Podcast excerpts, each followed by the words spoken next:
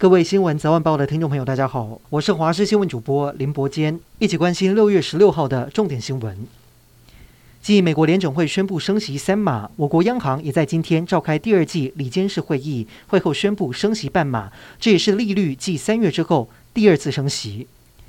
教育部国教署今天邀集二十二个县市政府、全国家长团体、教师及校长团体代表，研商明年一月二十号小年夜，刚好是第一学期最后一天的上课日，是否弹性放假？最后达成共识，教育部拍板弹性放假，并且提早在一月七号周六当天补课。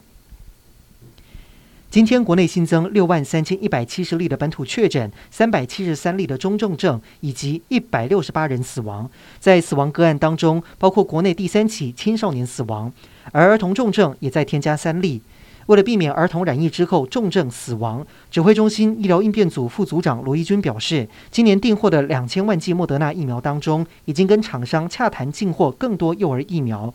至于指挥中心四名官员确诊，罗一军也分享四个防疫妙招，呼吁民众持续落实防疫措施。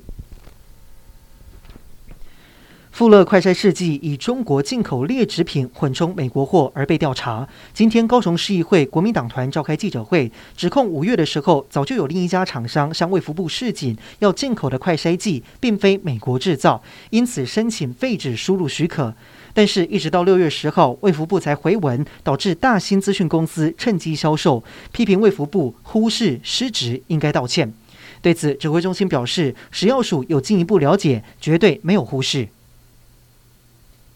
乌俄战火持续，现在传出乌东顿巴斯战局告急。乌克兰军队在北顿涅茨克遭到包围，俄军在卢甘斯克同时朝九个方向发动攻击。在这个关键时刻，法国、德国和意大利这三个国家的欧盟领袖首次前往乌克兰首都基辅访问，会晤乌克兰总统泽伦斯基，展现欧盟力挺乌克兰的决心。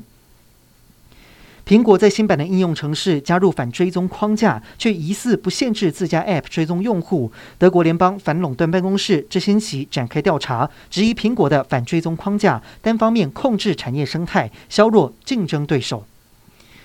电商虾皮近年来发展支付与外送服务碰壁，面临人力缩减。虾皮准备在东南亚多国展开裁员，包含印尼、泰国、越南都有员工收到电子邮件，要求他们在家里等待进一步通知。